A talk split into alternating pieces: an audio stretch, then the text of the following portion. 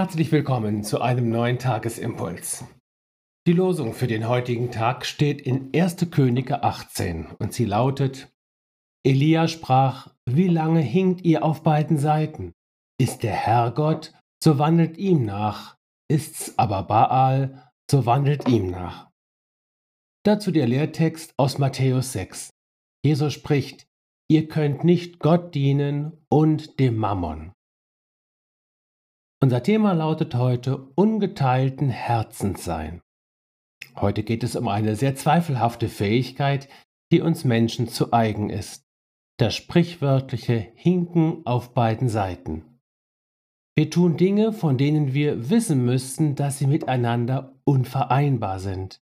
Wir sagen zu Dingen gleichzeitig Ja, die sich eigentlich gegenseitig ausschließen.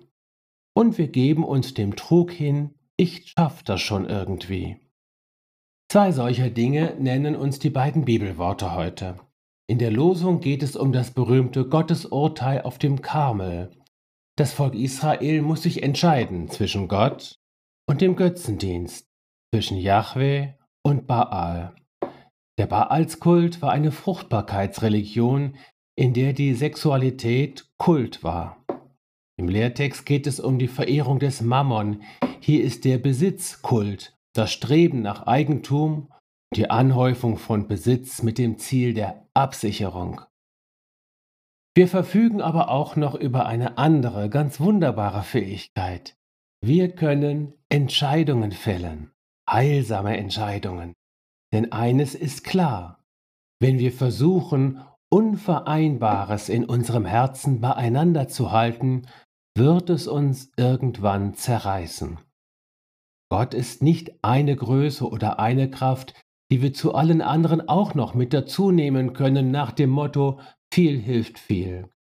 Er ist nicht das Pferd, das wir zu den anderen Pferden vor unserem Lebenskarren auch noch mit dazu spannen können. Wir haben einen Gott, der in jeder Weise einzigartig ist. Gott ist ungeteilt. Gott ist einer und darum kann man ihm auch nur mit einem ungeteilten und geeinten Herzen nahen. Fasse mein Herz zusammen zur Furcht deines Namens. Psalm 86, Vers 11. Das ist heute das passende Gebet.